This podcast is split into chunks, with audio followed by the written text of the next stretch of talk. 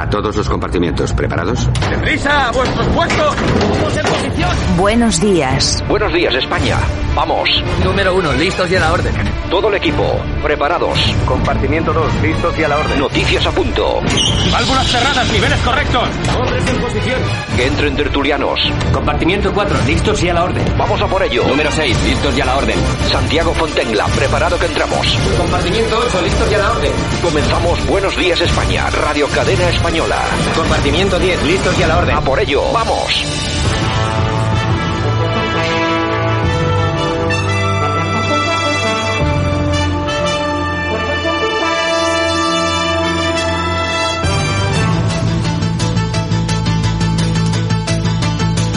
Buenos días España, aquí estamos un día más, 2 de diciembre 2020. Saludos súper cordiales de todos los que pululamos por aquí, por la radio, en la técnica Javier Muñoz, todo nuestro equipo dispuesto hoy para estos 90 minutos de radio.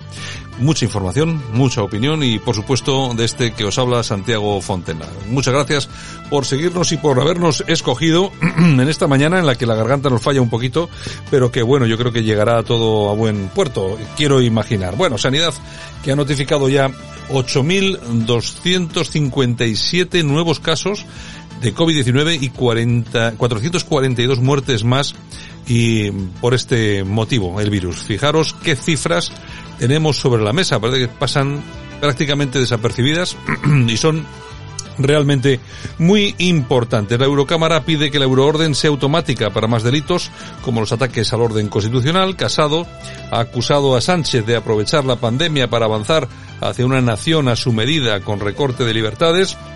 El juez ordena investigar todos los pagos de Podemos a Neurona desde la cuenta bancaria en la que figura Echenique. Atención, que aquí puede haber problemas para Echenique, más de los que ha detenido. El Real Madrid que se ha estrellado en Kiev, perdiendo, y el Atlético tendrá que sufrir en la última jornada, empataba 1-1.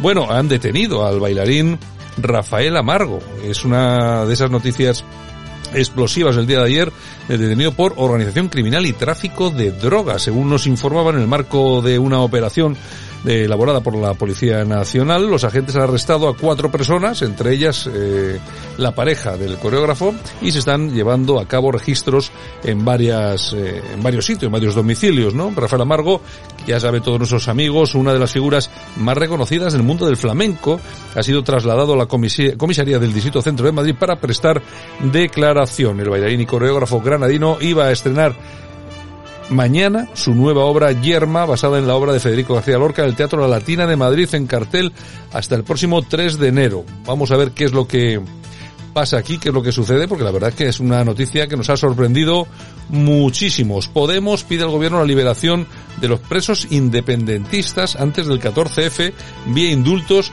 o reforma penal. Estos no paran, oye, ni un segundo. El gobierno avisa de que actuará rápido para cambiar la ley y elegir un nuevo CGPJ, es decir, la mano en los jueces y López insiste en las condiciones del PP para renovar ese mismo, ese mismo, esa misma institución y pide a Sánchez que no ponga obstáculos para el acuerdo. En fin, que estamos como casi siempre, mm, no hay más que información vinculada con el coronavirus y luego los políticos eh, haciendo de las suyas. Mientras tanto, pues bueno, los ciudadanos sufriendo las consecuencias, eh, en, tanto en País Vasco como en Cataluña, pues bajo este gobierno de nacionalistas y separatistas que bueno, un día se cargan el castellano y al día siguiente, pues hombre, oprimen a una parte de la población pues bueno, tampoco sin que les tiemble el pulso. En Canarias, eh, fíjense ustedes la situación en la que tienen. Por cierto, que a Santiago Bascal de Vox eh, viaja a Canarias este fin de semana, pero no viaja como han viajado otros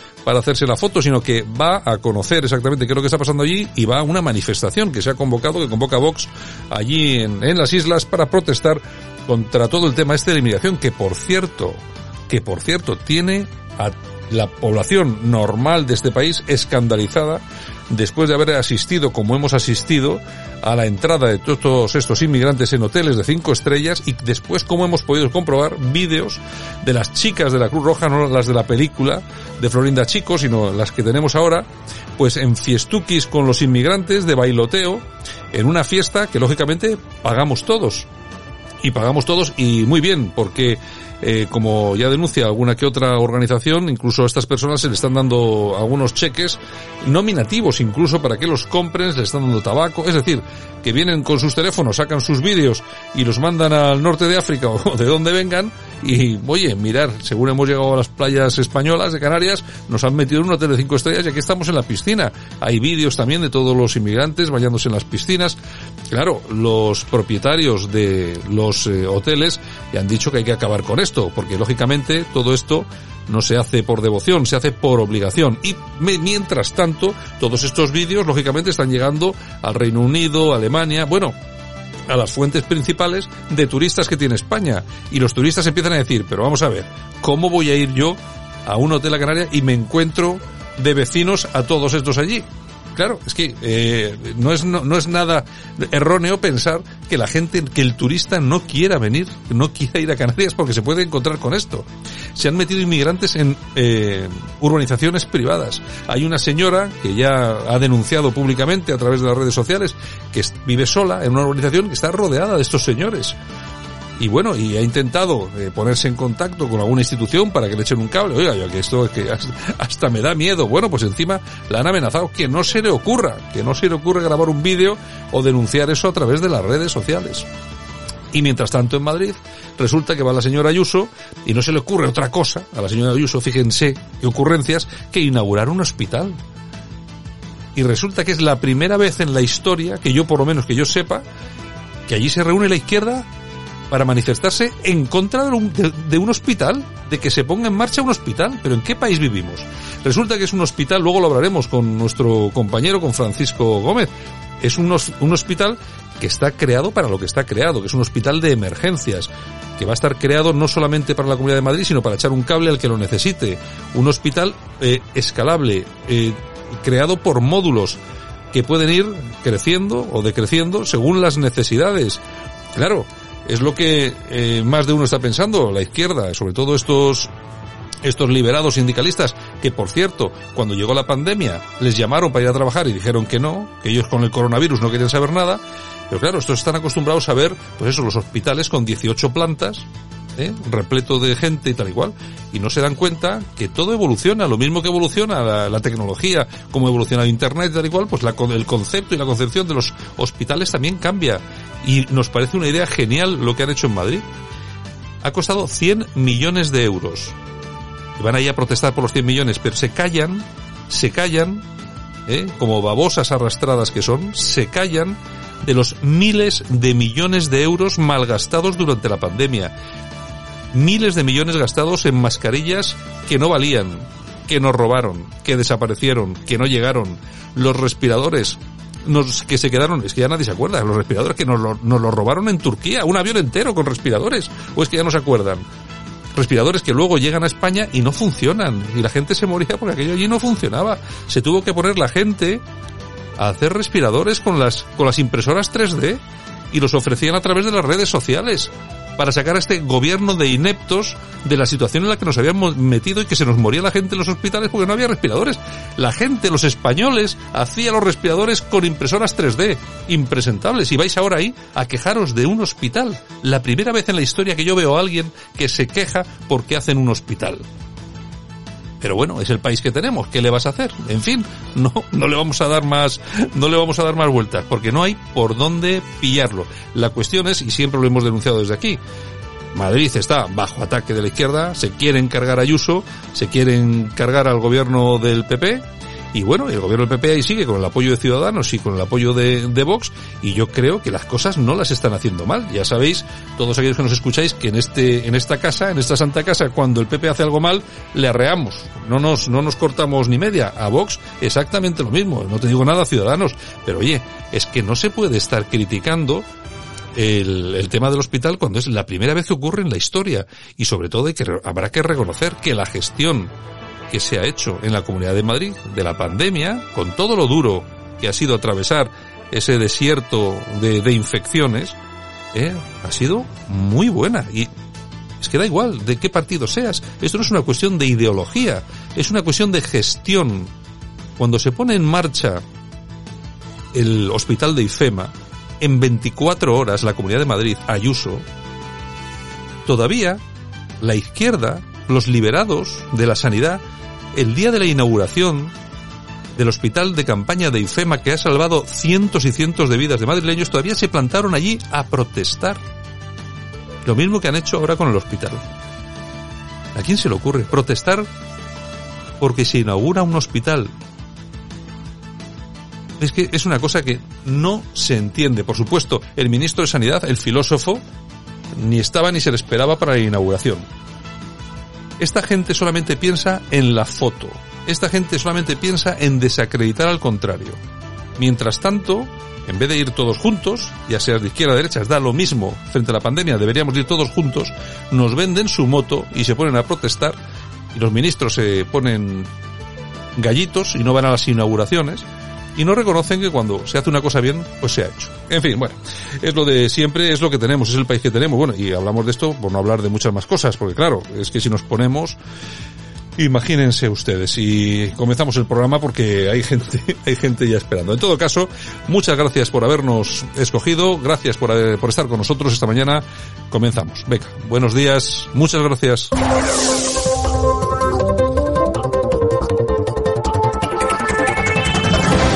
Y nosotros que ya estamos en tiempo de análisis, lo más importante que ha ocurrido en las últimas 24 horas, que lo vamos a analizar con nuestro primero de la mañana, don Francisco Gómez. Don Francisco, buenos días. Hola, buenos días a todos. ¿Qué tal, Santiago? ¿Cómo ah, estás? Aquí estamos, empezando un nuevo día. ¿Qué tal? ¿Qué nos traes? Pues nada, estamos de estreno, como dijimos ayer, pues eh, era el día para inaugurar el hospital nuevo en Madrid, el Isabel Zendal, y bueno, pues así ha sido. En, la mañana de ayer, bueno, pues una inauguración para los del Partido Popular de Madrid parece que un poco triste, ¿no? Sencillamente porque no estaba la oposición para decirle lo, bonito y, lo operativo que es. Porque... y, los de, los de las protestas tampoco eran tantos, o sea que tampoco no, un poco decepcionante, ¿no? Sí, sí, la verdad que bueno, habían amenazado que iban a ir los 400 y pico liberados, pero ni para eso son, son, son unos vagos, solamente había 100, 100 matados pegando cuatro gritos a las emisoras de radio y a las televisiones francamente les ha debido costar encontrarles. Había gente también a favor, pero bueno, es que ya te digo que es un hospital que pilla muy mal, no hay poblaciones muy cercanas, por lo tanto, pues imagino que les habrán puesto un, un, autobús y un bocadillo, no creo. En, todo caso, que comentábamos eh, fuera de micrófono, eh, que la gente tiene que pensar cuando se habla de este hospital que se acaba de inaugurar en Madrid, que no es un hospital eh, al uso. Es decir, vamos a ver, es que eh, parece que quieren transmitir, sobre todo desde la izquierda, la imagen de que estamos ante un hospital como puede ser La Paz, el Gregorio Marañón, o yo que sé, o Cruces en Baracaldo, es decir, un gran hospital de la salud pública. Y no es eso, sino es una cosa absolutamente diferente que además se diferencia de esos grandes hospitales en que está eh, pensado de una forma modular, que puede crecer de crecer y que está pensado para emergencias, ¿no? Sí, exclusivamente. De hecho, yo creo que lo ha quedado bastante claro por parte de los, de los dirigentes políticos. Isabel Díaz Ayuso está harta de explicarlo, ¿no? El hospital eh, está conformado por diferentes módulos, módulos de, de hasta 10.000 metros cada uno, que son como los cuerpos de, pues imagínate, unos cuerpos de una oruga y, bueno, pues irán formándose ese cuerpo eh, de dos o de tres, pues según haga falta. Pero, lógicamente, como sucede ahora mismo, en el que, bueno, es verdad que las UCIs han disminuido el, la aglomeración y el número de contagios también. Por lo tanto, bueno, pues digamos que ahora mismo Madrid tiene una situación relativamente estable. Si la cosa volviera a, ascender, pues bueno, pues imagino que irían moviendo enfermos y sanitarios. Es verdad que mirando el hospital en su conjunto de una forma global, pues eh, sí que pudiera ser cierto que con 600, 700 sanitarios sería la plantilla recomendable, pero es que es un hospital, como dices tú, que no está pensado para que esté completo ni de enfermos ni de sanitarios. Simplemente lo que vaya haciendo falta por el exceso que se puedan producir en el resto de hospitales. A mí me, a mí, a mí, me parece, no sé, yo desde fuera, eh, yo lo que yo lo que veo desde fuera, eh, Francisco, a mí me parece una idea brillante. O sea, es decir, tener un hospital que además es, es, es absolutamente novedoso en su en su concepción, el concepto que se tiene de él, que sea escalable. Es decir, que hoy podemos tener solamente un módulo para 100 camas, pero si hacen falta mañana, mañana tenemos abrimos tres módulos más y tenemos 500 camas. A mí me parece brillante el asunto. Sí, además ella ha, destacado el trabajo de los arquitectos y de los ingenieros, porque es una nueva forma de entender eh, el funcionamiento de un hospital para este tipo de situaciones. Claro, esto choca frontalmente con la cultura de la gente de izquierda, ¿no? que prefiere un mazacote de 15 o 20 pisos llenos de enfermeros y sanitarios, tengan o no tengan enfermos. Y esto sencillamente no es así. Es un hospital inteligente, no solamente porque tiene los últimos medios disponibles a nivel tecnológico, sino porque la gestión de los del, volumen de enfermos y del volumen de trabajadores también es inteligente en función, como te digo, de las necesidades que tenga Madrid eh, o incluso el resto de España, como han mencionado en la rueda de prensa, llegado el caso. Es un hospital que se ha ofrecido para, para todo, para toda la nación. Bueno, pues eh, a mí me parece que como es novedoso, es que realmente sencillo no entender por qué se les pilla fuera de juego y, fuera de paso a, la gente de izquierdas, que como te digo, estarían encantadísimos de tener allí a 700 tíos trabajando o no y sus correspondientes eh, delegados sindicales que se ve que todavía no los tiene el hospital, por eso está libre de virus, estaban todos fuera. Los, los virus sindicalistas estaban todos fuera, como te digo, los 100, los que habrán llevado en autobús y con un bocata, y ellos estaban gritando. Si quieres vamos a escucharles, pero poco, no hace falta mucho más. ¿eh? Bueno. Fuera gritaban, me imagino, me imagino. Sí, sí, así es.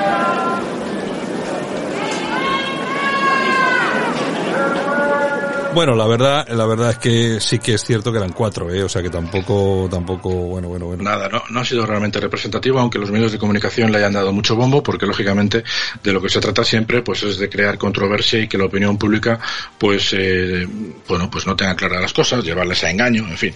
Es un poco como lo que pasó este fin de semana con las aglomeraciones. La propia policía municipal lo ha desmentido, ha sacado imágenes en las que se ve que la gente de Madrid son responsables y que las calles del centro de Madrid no estaban saturadas. Lo que pasa que los, las formas de tomar las, las, eh, los planos, pues engañan. Y eso lo ha demostrado la propia policía municipal. Pues con esto pasa lo mismo. Eran 100 matados que estaban ahí gritando. Pero bueno, al final lo interesante es que no han ido nadie de la oposición, salvo Rocío Monasterio, que ha dicho que le parece muy bien y que además es un hospital adecuado. Y entonces eh, vamos a escuchar ahora a Iñaki Babilondo, que es el líder del Partido Socialista de Madrid, el nivel de la oposición, porque al final yo me pregunto quiénes son los verdaderos negacionistas. Y yo creo que las declaraciones de Babilondo es de ser un absoluto negacionista. Vamos a escucharle creemos que nunca ha sido justificada con un informe alguno, aunque nosotros lo hemos pedido alguna vez la necesidad de esta, este hospital. No, no responde a un proyecto que nosotros conozcamos.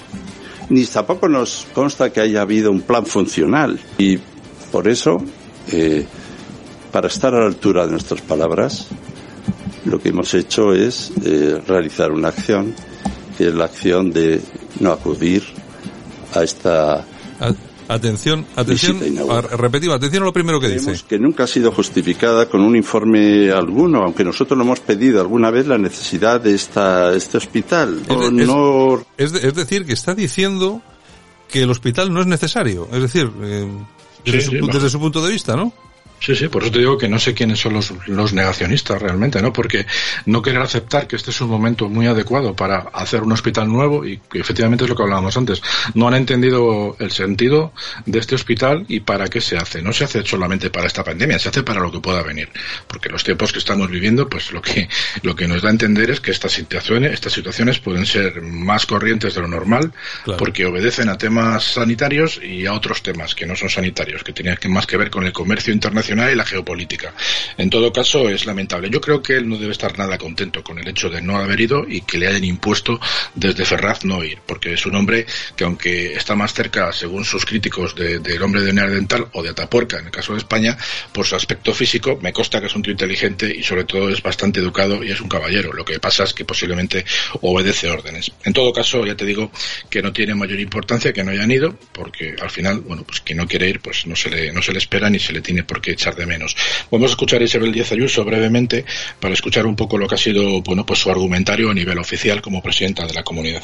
Hoy es un gran día, hoy es un día de esperanza, de ilusión y un día de confianza, un día, un día que vamos a recordar durante largos años, porque a partir de hoy Madrid y toda España van a contar con un centro hospitalario a nivel mundial. Los madrileños, por tanto, inauguran hoy con orgullo el Hospital Enfermera Isabel Zendal, que es la representación del esfuerzo, la perseverancia y la lucha de una región contra el virus. Es el recordatorio de que cuando Madrid se marca un objetivo y trabajan con convicción con él, se pueden superar las metas más difíciles. Es la prueba de la manera seria y rigurosa que tiene Madrid de afrontar los más graves problemas, sumando esfuerzos muy diversos, presididos siempre por una misma voluntad de salir adelante y de construir una mejor región. Porque Madrid nunca se detiene, porque Madrid no desfallece. Bueno, sí que está, yo creo que sí que está orgullosa y además debe, debe de estarlo, ¿eh? Sí, sí, ya te digo que, bueno, yo no sé si esta mujer pasará a la historia de la Comunidad de Madrid por algo.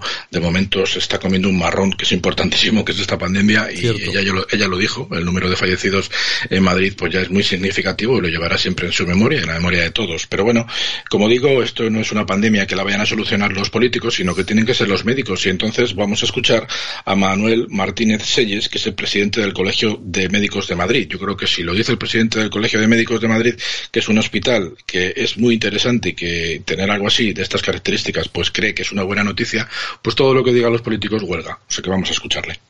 Yo creo que tener un hospital de estas características, y más ahora que va a empezar el invierno más duro y que muchas veces fuera de la situación de pandemia ya suele eh, producir un aumento muy importante de la actividad asistencial, muchas veces relacionada con el virus de la gripe, y sobre todo en Madrid, que tenemos una población muy envejecida, el tener esta posibilidad de descarga, desde luego yo creo que es una buena noticia.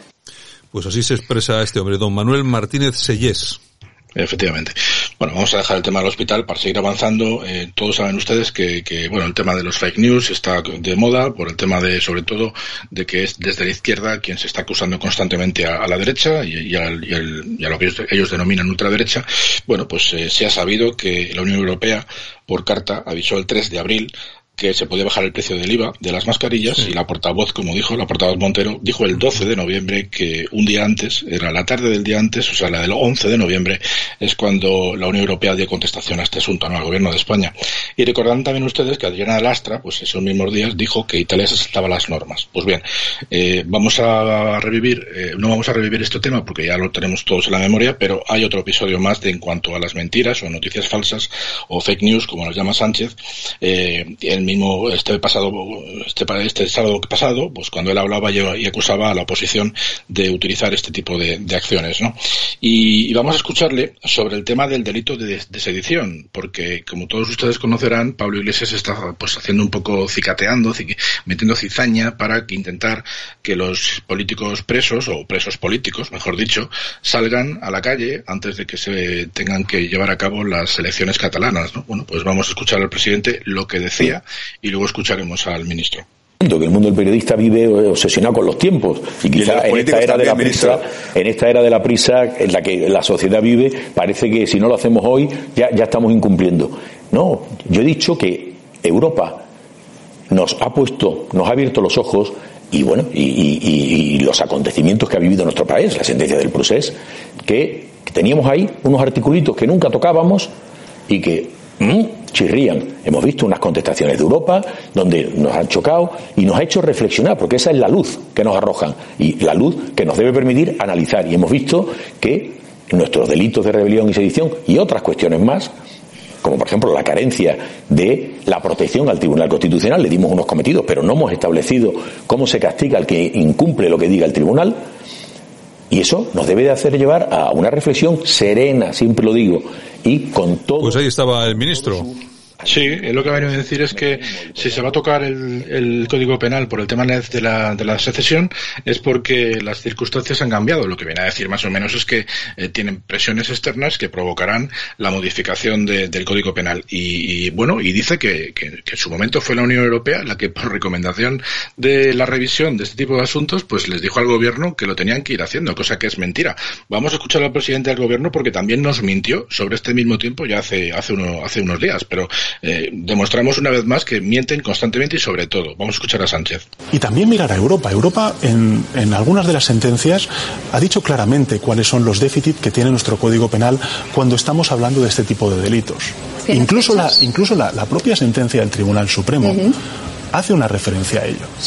Con lo cual, el objetivo que tiene el Gobierno efectivamente se mantiene. Nosotros, y nuestro compromiso es actualizar, modernizar, eh, revisar eh, vía modificación del Código Penal, pues lógicamente estos delitos. Bueno, pues Bruselas ha desmentido efectivamente que el, eh, que el gobierno de España eh, haya hecho algo por, eh, por bueno, pues porque eh, la Unión Europea se lo haya recomendado. O sea, que advierte que ninguna institución europea haya sugerido reformar el delito de sedición y que esto es competencia nacional. O sea, que una mentira más en el que se ha pillado a, a Sánchez. Y hablando de socialistas y, y, socialistas que mienten, pues vamos a hablar del socialista Óscar Puente, ¿no? El alcalde de Valladolid, el cual sí se le ha pillado que adjudicó eh, una, un contrato a dedo por 200.000 euros y a cambio parece ser que este veranito pues se pegó unas vacaciones en un yate por un valor de 4.000 euros al día en Ibiza. Él dice que no. La verdad que me sorprende, señora del Olmo, que se haga usted eco de la noticia de un pseudomedio que si por algo se ha caracterizado hasta la fecha en relación conmigo es por publicar falsedades. Este, desde luego, no es el lugar ni es el momento, usted lo sabe muy bien, para abordar este tema. En todo caso, en todo caso, mm, las explicaciones que tenga que dar no se preocupe que las daré, pero no en este pleno. Y lamento, se lo digo de verdad, profundamente, que usted se haga eco de ese pseudomedio, de ese panfleto que solo publica falsedades. Y en relación conmigo tiene un historial, desde luego, muy largo. Fíjese lo que, lo que he ido empeorando con relación a este medio. Esto lo hizo un concejal de su bancada eh, hace, un, hace, un, par de años. Trajo a, a ese medio aquí también en relación con la compra de mi piso. Fíjese lo que he ido empeorando en relación con ese medio. Cuando no era alcalde, un banco me descontaba 400.000 euros de la venta de mi piso. Y ahora resulta que ahora que soy alcalde me regalan un paseo en barco. Eso es lo que, sí, eso es lo que, lo que este medio ha publicado en relación conmigo. Mire, no voy a dar aquí ningún tipo de explicación, las daré en donde tenga que darlas. Si es que considero que tengo que darlas, desde luego ese medio no me merece ningún tipo de respeto ningún tipo de respeto y lamento profundamente que un grupo serio como es el Grupo Popular y una concejal muy seria como es usted se haga eco de esa basura. Y no tengo nada más que decir. Estamos en el apartado de aprobación del acta. Eh, pueden ustedes decir lo que quieran en relación con el acta. Bueno, eh, simplemente escuchándole se ve que está un poco... Eh... Eso que diario quien ha publicado sí, esto y sí. efectivamente ya te digo que es una adjudicación en mayo, un contrato a dedo de 195.178 euros según lo que hay diario a una empresa que se llama Zai Global SL. Entonces, bueno, pues en septiembre Oscar eh, Puente y su hija se fueron a Baleares a un yate durante una serie de días en los que hay fotos, el medio lo aporta y ese, y ese yate cuesta 4.000 euros al día. Entonces, bueno, pues ¿quién pagó a CEI Global? Pues parece que el Ayuntamiento de, de, Valladolid, porque al final, si es una adjudicación a dedo, es lo que hay. En fin, simplemente para que hagamos memoria con el tema de los trajes de CAMS, ¿no? Que es, mm. es algo parecido. Y ya para acabar, algo muy rápido. Eh, hemos tenido la, eh, a Rejón en el Parlamento. Hombre, Rejón, como, ¿cuánto como tiempo? Como dijimos el otro día, quiere que trabajemos cuatro días a la semana. Yo creo que le vamos a hacer todos la ola, si no siguen plagando lo mismo por trabajar menos. Pero bueno, vamos a escucharlo porque aquí el, el pequeño dictador, pues eh, yo creo que ha hecho unas recomendaciones en el Congreso que incluso los mismos socialistas, aprovechando la mascarilla, se estaban riendo de él. En lugar es una medida democrática. No es libre quien no tiene tiempo. Hay que tener tiempo para poder participar en política, para cuidar de los nuestros y poder conciliar, en definitiva, para poder ser ciudadano y ocuparse de los asuntos públicos. Aristóteles ya decía que solo quien tiene tiempo puede pensar políticamente y la democracia, en definitiva, requiere que la gente común tenga tiempo. La vida no puede ser ir solo de casa al trabajo y del trabajo a casa. En segundo lugar, es una medida verde. Al reducir los desplazamientos, reducimos la emisión de gases de efecto invernadero. Vidas más tranquilas son vidas menos contaminantes. En tercer lugar, es una medida de salud. Vivimos en sociedades que están enfermas de estrés, sin tiempo para cuidar lo que comemos, sin tiempo para cuidar de los nuestros, teniendo que mucha gente tomar pastillas para aguantar el ritmo. Simplemente mucha gente a la que el ritmo de la vida le supera. Hay que ralentizar el ritmo para vivir mejor. Yo, es que, es que yo, es que no puedo. Es que yo no puedo con esta gente, macho. Es que. Parece que, parece que ha descubierto la rueda, ¿verdad? Es una cosa, yo es que no entiendo. Pero bueno, en fin, en fin, en fin, la gente le vota, pues ya está, venga, venga, pues ya está. A ver si lo consigue, ¿vale? Ojalá. Bueno, pues nada, don Francisco. Pues si le parece, mañana estamos aquí de nuevo otra vez. Estupendo, mañana seguimos. Un saludo a todos. Y nosotros ahora vamos con las noticias más cercanas, desconexiones de nuestras emisoras. Regresamos en dos minutos y medio. Información local, Madrid, con Ezequiel Campos. Buenos días España, buenos días desde Madrid. La presidenta de la comunidad, Isabel Díaz Ayuso, inauguró ayer martes el centro hospitalario Enfermera Isabel Zendal A la entrada se congregaron unos 100 sanitarios portando pancartas y al grito de sanidad pública, Ayuso dimisión y no a la privatización. Además, se agolparon algunos vecinos con banderas de España que con aplausos mostraron su apoyo a la construcción del recinto hospitalario. El nuevo centro se caracteriza por ser multifuncional, adaptado a todas las circunstancias que podamos vivir. Y pueden ser nuevos pacientes COVID y así liderar definitivamente al resto de los hospitales, catástrofes, nuevas epidemias. Es otro alivio para hospitales que, por ejemplo, tengan que realizar alguna obra y también para aliviar las listas de espera. Es un recinto hospitalario, como han podido comprobar, de 80.000 metros cuadrados. De lado a lado la fachada tiene un kilómetro de longitud, con tres pabellones de hospitalización de 10.500 metros cuadrados cada uno, con 1.000 camas.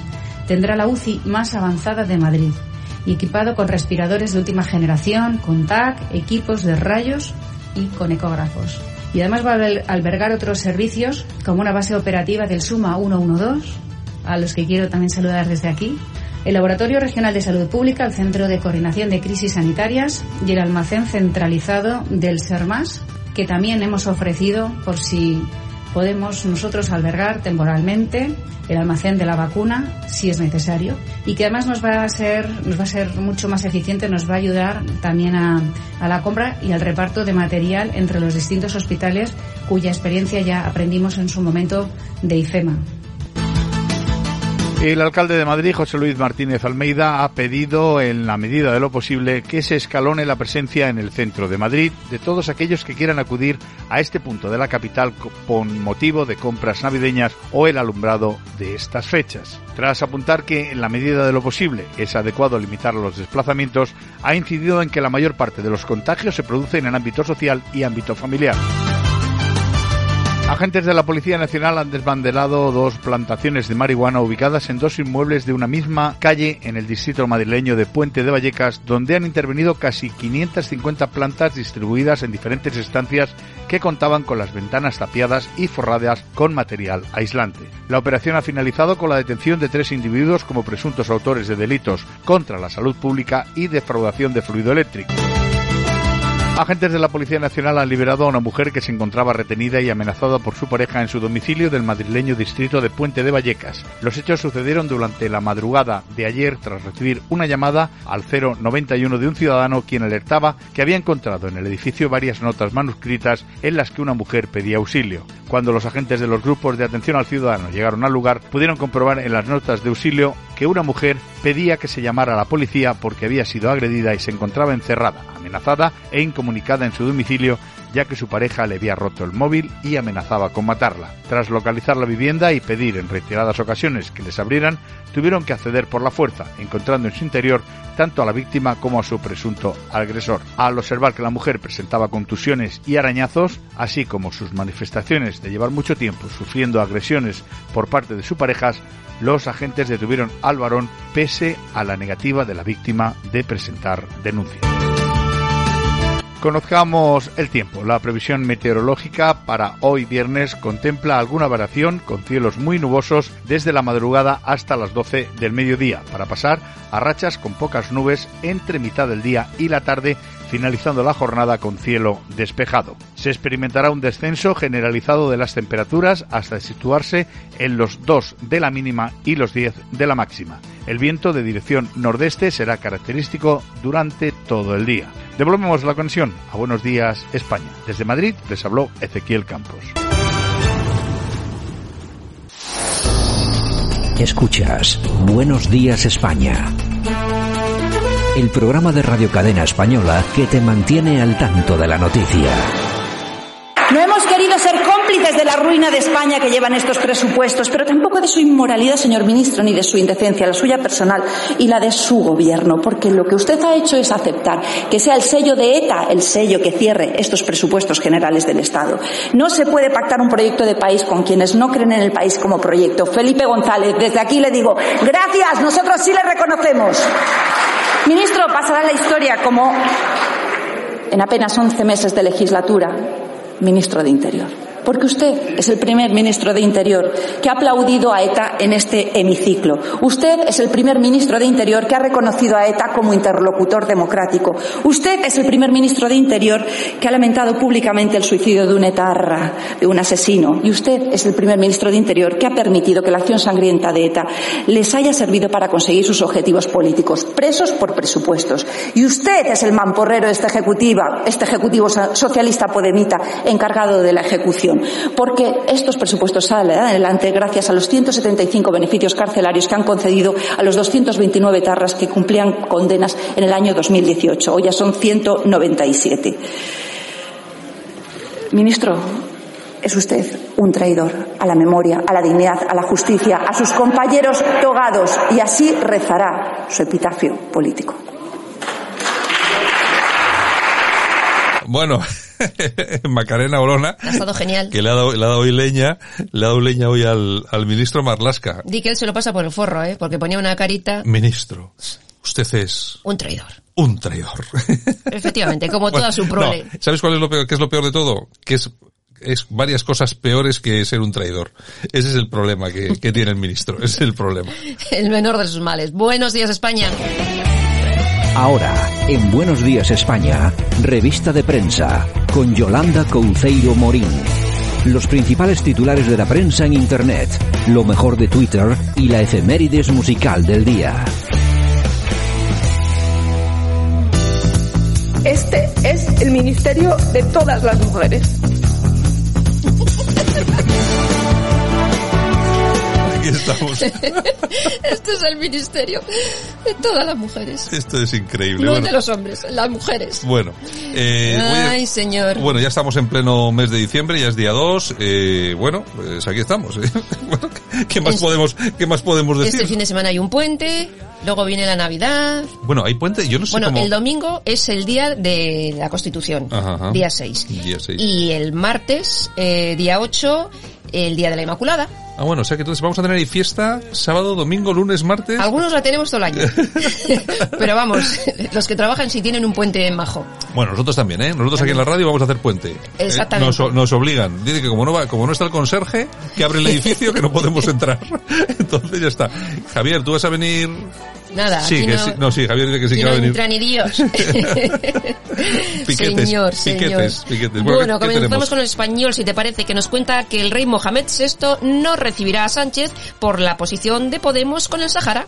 Oye, Bueno, ¿qué tal palo, tal astilla? Bueno, a mí me parece, me parece correcto. Yo es que no sé, porque es un gran problema el de que tenemos con Marruecos, que yo no sé cuándo empezaremos a llamarle el enemigo del sur, porque lo es, Mm. pero bueno, eh, mientras tanto, pues eso, que nos siga. Yo simplemente recuerdo cuando entrevistamos al exministro de Asuntos Exteriores español, al señor Margallo, aquí en, Buenos Días España, que nos dijo que por, por equivocación detuvieron un yate del, Sí. del rey de Marruecos y aquello costó a España en tres días 15.000 inmigrantes en las playas de Tarifa. Palabras textuales del ministro. Oye, el otro día lo que comentábamos, la entrevista que había dado eh, Bestringe, eh, que decía eso, Sí. que en el momento que se mosquee Marruecos nos te- pone de rodillas en seis meses. Bueno, pero es que además lo tiene tan fácil. Claro. Lo tiene tan fácil. Bueno, bueno. Bueno, pues ya veremos. Bueno, la tribuna del País Vasco. Las instituciones públicas vascas se gastan 371 millones de euros en iniciativas de solidaridad. Qué bien, oye, qué Destinan bien. el dinero a Sudamérica, Centroamérica, África, Asia. Qué bonito suena todo eso, Porque ¿verdad? aquí no hace falta. Aquí, aquí no tenemos Los ningún vascos tipo. no tenemos problemas. no tenemos ningún tipo de problema. No ¿eh? hay O sea, paro, no hay crisis, no hay nada. tenemos respiradores, masca- mascarillas gratis. Efectivamente. De todo, de todo. 300 millones para allá. Bueno, seguimos 20 minutos. La OCU alerta de dos geles hidroalcohólicos eh, producidos en España que han sido retirados del mercado. Son Pradi y Verita. O sea que si los tienen ustedes, Bueno, pues sí, hay que mirar un poco. Yo lo de los hidroalcohólicos, esto que suena eso a ser borracho, o sea, porque la verdad es que es hidroalcohólico, pero la verdad es que... No hay mucho que, control, ¿eh? Hay que tener mucho cuidado porque es que yo creo que eh, ha sido tal la necesidad que ha habido De todo. 5.000 que se han puesto a hacerlo sin, sin demasiadas medidas de seguridad y al final, y no solamente hay que tener cuidado con las manos cuando uno se da el gel, sino los críos si se lo beben o, Claro. o si te cae algo en algún sitio, yo que sé, ¿no? Pues nos vamos a quitar las huellas dactilares. Ya no se hace en el DNI la, la huella dactilar como Bueno, antes. oye, pero es que eso no sería mal, eso no sería malo. Tú imagínate un, un país que te detiene, te detiene la policía política de Pedro Sánchez y a ver usted quién es, y ponen los dedos y no sabemos quién es, no sabe- lo siento, lo siento, usted no sabe quién es, no, sí, no. Ay, señor. Bueno, vamos a periodista digital porque el amigo Óscar, el alcalde de Valladolid y portavoz Hombre, Óscar otra PSOE, vez, nuestro, nuestro gran amigo Óscar, siempre, de vez, de vez en cuando nos visita por la mañana. Bueno, en pues mira, adjudicó 200.000 euros al empresario que le pagó pues unas vacaciones de, Bueno, pero eso en tampoco es, Ibiza. tampoco es tanto, 200.000 euros. No, no es tanto No es dinero. nada, ¿no? El elemento en cuestión, este empresario se llama Sergio Zaitegui y bueno, O sea, que eh, será de por aquí cerca. mm, cerquita por el nombre Sí, suena, de aquí de toda la vida. suena a Bilbao de toda la vida, ¿eh, Nevada? Y nada, el alcalde estuvo allí en Ibiza con la hija y tal, y bueno, pues luego le adjudicamos un tema de esto del COVID y ya está. Bueno, el, el alcalde de, de Valladolid, que es un tipo que ha insultado públicamente a no a una mujer ni a dos, a varias mujeres, pero insultos. Todavía Sí. estamos esperando, todavía estamos esperando que alguien le diga algo. Pero bueno, es normal que en el PSOE no le digan nada, porque el PSOE, el PSOE de Pedro Sánchez, ha sido el único partido en España, en la historia de España, el único partido político que ha tenido como presidente en este caso en la comunidad autónoma del País Vasco, a un maltratador condenado por la justicia por pegar a su mujer con un pa- a paraguazos. Condenado. Condenado. Hay una condena. Hay una condena por eh, arrear unos paraguazos a su mujer. Y estos son los que hablan de feminismo y tal. ¿Habéis oído alguna vez hablar de eso? ¿A que no? No, claro, Bueno. porque socialista, ¿Cómo es efectivamente. que, por cierto, yo, es que me olvidaba hasta del nombre. Eso, Eguiguren. Pues Ujú. eso, Eguiguren. Exactamente. Bueno, ABC. El ministro Castells, nuestro Castells, el ministro de El- Universidades. el- el de las camisetas. Ese, pues mira, va a dar un millón de euros a las universidades públicas para una conferencia fantasma y que apenas hay información. Bueno, está bien, un millón de euros tampoco es tanto dinero. Yo a mí, como ya me suena, estas cifras me suenan como a poca cosa. Yo siempre digo que voy a coger una calculadora y voy a empezar a sumar, siempre me olvido la calculadora. Yo a mí, a mí ahora me dice, no, es que eh, va a dar un millón de euros. Bueno, sí, hombre, teniendo en cuenta la pasta que han tirado estos cenutrios, solamente en las, en los respiradores falsos comprados, comprados en China, dice, por un millón de euros, pero es un detalle. Además, si para algo sirve ese millón de euros, si sirve, por ejemplo, para que este hombre empiece a llevar camisetas un poco mejores, más decentes, no. o camisa, Va a ser que no. doy por, doy por bien que se ha robado el millón de euros. Ay, Dios mío. Bueno, el confidencial. El turismo retrocede al año 1990 tras dejarse 43 mil millones de euros en nueve meses. Nos volvemos, pues eso, hace 30 años. Casi nada, casi nada. No creo que sean euros, serán visitantes, ¿no?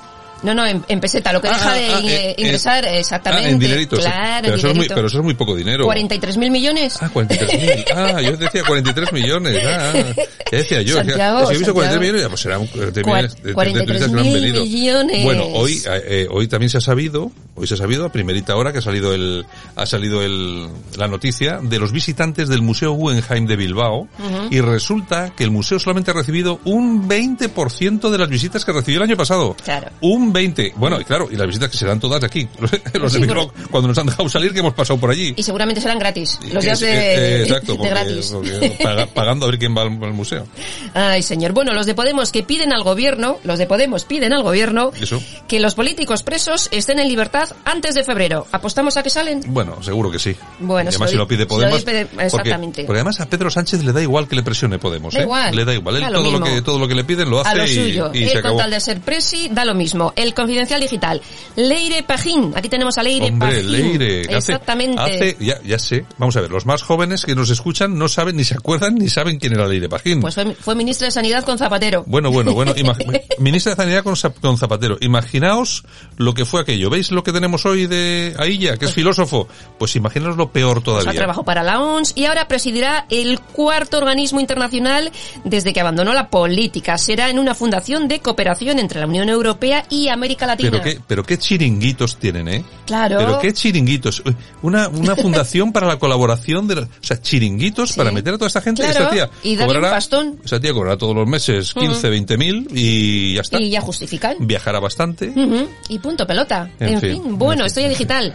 Aquí nos cuentan que fallece el expresidente de Cantabria, Juan Ormaechea, a los 81 años. Fue Hombre. presidente de Cantabria y fue alcalde de Santander también. Bueno, muy polémico, muy muy polémico, pero bueno, que también muy votado. Al final, para Sí. deshacerse de él, no tuvieron más remedio que, des- que, que deshabilitarlo. Pero bueno, era un tío peculiar. Muy querido, muy Sí, querido sí, allí. Bueno, news.es. ¿Qué tenemos? La portavoz del gobierno María Jesús Montero, nuestra chiqui, asegura que sí se pondrán la vacuna todos los ministros contra el coronavirus. Eso sí, cuando toque. Claro, a mí lo, yo, mira, a mí si, si se ponen la vacuna los primeros, yo voy y me pongo la vacuna también. Pero como sé que no se la van a poner los primeros, porque no se van a atrever, porque ellos tienen, eh, hay una cuestión que es importantísima tener en cuenta. Ellos sí tienen la información. nosotros no la tenemos. Entonces ellos te pueden decir todo lo que quieran, pero ellos tienen la información. Si la información sería la vacuna eh, es Mm. perfecta y maravillosa, harían pues lo que hizo Manuel Fraga en su tiempo cuando se cayeron las bombas atómicas en no sé dónde que se metió el, el al Sí, agua sí, sí. y este tipo de cosas. No, eh, serían los primeros que pues que se pondrían la vacuna, pero es que no se la van a poner porque tienen más información que nosotros. Va a ver, vamos a ver, las vacunas están desarrolladas En demasiado demasiado rápido, Mm. no están lo suficientemente testadas por mucho que nos digan.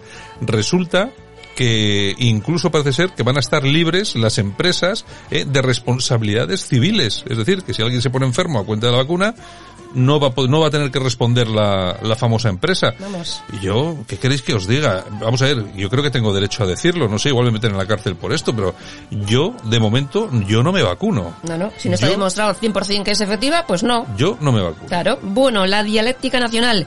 Aquí nos cuentan, ha habido un programa de televisión eh, donde una marroquí en la Sí, Cañada Real enseñaba su casa y han aparecido allí Porsche y Bueno, tal. la, eh, la imagen es que resulta que la tía se queja, era una sí, señora... quería luz gratis y Sí, todo era esto. una señora musulmana y entonces Sí. dice, es que no tenemos luz, no tenemos agua. Ujú. Y podemos verlo, podemos verlo. Sí, sí, pasen a mi casa que les voy a enseñar. Claro, y entras allí, abre la verja Ujú. y entonces allí cuando entras hay un BMW a la derecha Y un Porsche. y un Porsche aparcado a la izquierda. Y digo, vamos a ver, pero estos tíos pero, tienen la... eh, Pero vamos a ver, el problema no es que lo haga la, la señora. Eh, efectivamente, eso te iba a decir. Porque bueno, ella lo hace y, si, si cuela, cuela, cuela, y tal y cual. Ahora, el problema es que desde televisión nos intenten vender la milonga Ujú. Encima sabiendo que ellos están manejando esas imágenes y viendo que hay un Porsche que cuesta 10 millones y hay un BMW que cuesta 8.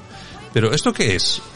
Yo es que no lo entiendo, que nos toman por gilipollas. El problema es ese, nos toman por gilipollas. Es que algunos lo son. Algunos lo son. Bueno, Así nos luce yo, el pelo. yo no sé si alguno será o no, pero desde luego Sí, sí. hay unos cuantos millones de, de gente, de personas en este país que vota a esta gente que nos intenta tomar el pelo. Efectivamente, diario crítico. La Agencia Europea del Medicamento no decidirá hasta finales de mes y enero de 2021 sobre las vacunas. O sea, y ya las quieren... Bueno, pero y bueno, y así todo es muy pronto. Y es muy pronto, o sea, es muy pronto, estamos no. hablando de un mes, un, mes, y- un mes que, y es que pico. es imposible, o sea, no, no, no, no, no, yo no me la pongo. El digital de Asturias, el coronavirus puede agudizar los problemas con el alcohol. Pues mira, pues también. Pero es que eso a qué se refiere, que tú te bebes dos copas y te emborracha más. y ya tienes coronavirus. O, ah, o- ah, no, o que si eres que si eres alcohólico te Te, puede es- te potencia. Ah, bueno. Te potencia. Ah, pues yo pensaría pues, el vino y esas cosas que matarían el virus, ¿no? Ay, pues no sé, eh, no sé yo sé de alguno, yo sé de alguno que a cuenta Está de alcohol inmunizado, ¿eh? está, está inmunizado de Ya te todo. digo, o sea, de cae- coronavirus y de le, todo. cae, le cae cualquier cosa al cuerpo y muere Oh, ahí. ya te Muere- digo. muere entre los grados, grados etílicos. El boletín. Los trabajadores afectados por el ERTE tendrán prioridad en el acceso a la formación. No a cobrar, ¿eh? No, a la formación. que la formación luego no sirve absolutamente para, Para nada. nada. Yo, a mí, y a mí me, a mí- yo no sé, vamos a ver, estimados amigos que nos estáis escuchando, decidme si esto no es de descojono. O sea, o sea, la cuestión, es- la verdad es esa, vamos a ver. Cursos de formación, y siempre son iguales. Iguales. Eh, introducción al Word, Mm. eh, tablas Excel, Sí, sí, sí. aprende cómo hacer una página web, Claro. cómo manejar a nivel básico documentos de Word, pero, pero ¿qué tipo de formación es esa? Capullos, vamos a ver, eso sabe- ya sabe manejarlo todo el mundo. Y el que no sabe manejarlo es porque ya tiene una edad, pues ya es muy mayor y tampoco te vas a poner... Subvencionar los cursos. Pero- pero pasta, es, es pasta. Ganar dinero. Claro. Pero que, oye, no hay ningún curso que no sea de estas chorradas del, del Excel y Nada, tal. Pero, ¿quién no sabe manejar eso? Mira, hace un mes y pico, una cosa así, venía un anu- en el periódico, eh, aquí en Bilbao, en el correo, una noticia que el ayuntamiento de Bilbao iba a dar trabajos y no sé qué, ciento y pico puestos, bla, bla, bla, y tenías que llamar a un número de teléfono, eh, acreditarte y tal. Y bueno, pues se acredita a la gente y les citan a todos un día. Y resulta que en cuanto eh, llegan allí les dicen, bueno, esto eh, no ha habido una confusión, esto no es para dar trabajo, ¿eh? es para hacer un curso, pues para que aprendáis a hacer el currículum. Y sal- y corriendo. Vamos, vamos a hacer un curso de formación para que usted aprenda a hacer su currículum. Pero, era en un puesto de trabajo. Pero ¿de qué me estás hablando? Hacer un currículum ya lo sabe hacer todo el mundo. Y si no lo sabes hacer, en internet hay 20.000 plantillas, te las bajas, pones tu nombre y ya está. Pero es que, ¿de qué estamos hablando? Es que nos tratan de gilipollas. Que sí, que sí, que sí, que sí. República. Al menos dos muertos y varios heridos en un atropello en zona peatonal en la ciudad alemana de Treveris. Bueno, pues vamos a ver. Ya veremos qué ha sido porque nadie dice nada, ¿eh? Bueno, pues si nadie dice nada es que ha sido un atentado. Pues ahí esto, estamos a la esto- espera, esto es lo de claro. siempre. Bueno, voy a pa- ir pasando el tiempo. Voz Populi. Un, ojo al dato, ¿eh? Un eurodiputado y varios diplomáticos pillados en una orgía de 25 hombres en Bruselas. Pero Sexo- en- ¿Entre hombres o con mujeres? Hombres. Son hombres, ¿eh? Hombres, Joder. sexo, drogas, alcohol, una fiesta clandestina y ya que los bares estaban cerrados allí también y los restaurantes. Parece ser que les han multado. No dan nombres, ¿eh? Hombre, es que no tienen por qué dar nombre. Vamos a ver. Una, es que, Pero tiene morbo saber que... Yo quiero saber. hombre, sí. que tiene- para eso le pago el sueldo. tiene- no, bueno, al eurodiputado. sí, no, pero si es holandés no le pagas Da el igual, sueldo. da igual. El holandés se lo paga. Bueno, pero la cuestión, a mí lo que me parece a mí, a mí me da igual, cada uno que, que su vida sexual que haga lo que le dé la gana, si como si quiere hacer 17 orgías Hombre, claro. diarias. Ahora, con la que está cayendo con el coronavirus, pero ¿cómo vais ahí a infectaros? Te digo yo, que a la gente le da igual. Que os podéis morir, coño. Que les da igual, que les da igual. En fin. Moncloa. El PSOE Bueno, oye, acusa... perdona, ¿Qué? que también, eh, esto ha sido de hombres, pero la- es que nosotros tampoco nos quedamos fuera de juego. Que hace como un mes pillaron a unas cuantas parejas haciendo, Ah, sí, haciendo sí, sí. rollo swinger en, la, en, la estación, en la estación de Zaragoza. Exactamente, en un local que había allí. Sí, sí. En la estación de- Intercambios y rosa- cosas de esas. Esto yo creo, que- yo creo que el local este estaba en la estación de Zaragoza porque así llegaba la gente en tren, bajaba, hacía el rollo, y se se volvía a subir y se volvía, y se volvía a ir a casa. Y no era sospechoso. Oye, pero con la que está cayendo, que a mí me parece muy bien, que la gente que haga, ¿sabes? Pero que- que que- cada uno se mete en la cama o se revolote en la cama como quiere, pero con la que está cayendo. Que te puedes morir, te puedes Ay, contagiar. Dios mío, Dios mío. Bueno, pues a lo dicho, moncloa.com. El PSOE acusa a Vox de practicar la cale borroca en Navarra, no te lo pierdas. El número dos de los socialistas navarros afirma que el partido de Abascal está detrás de las pintadas contra María Chivite.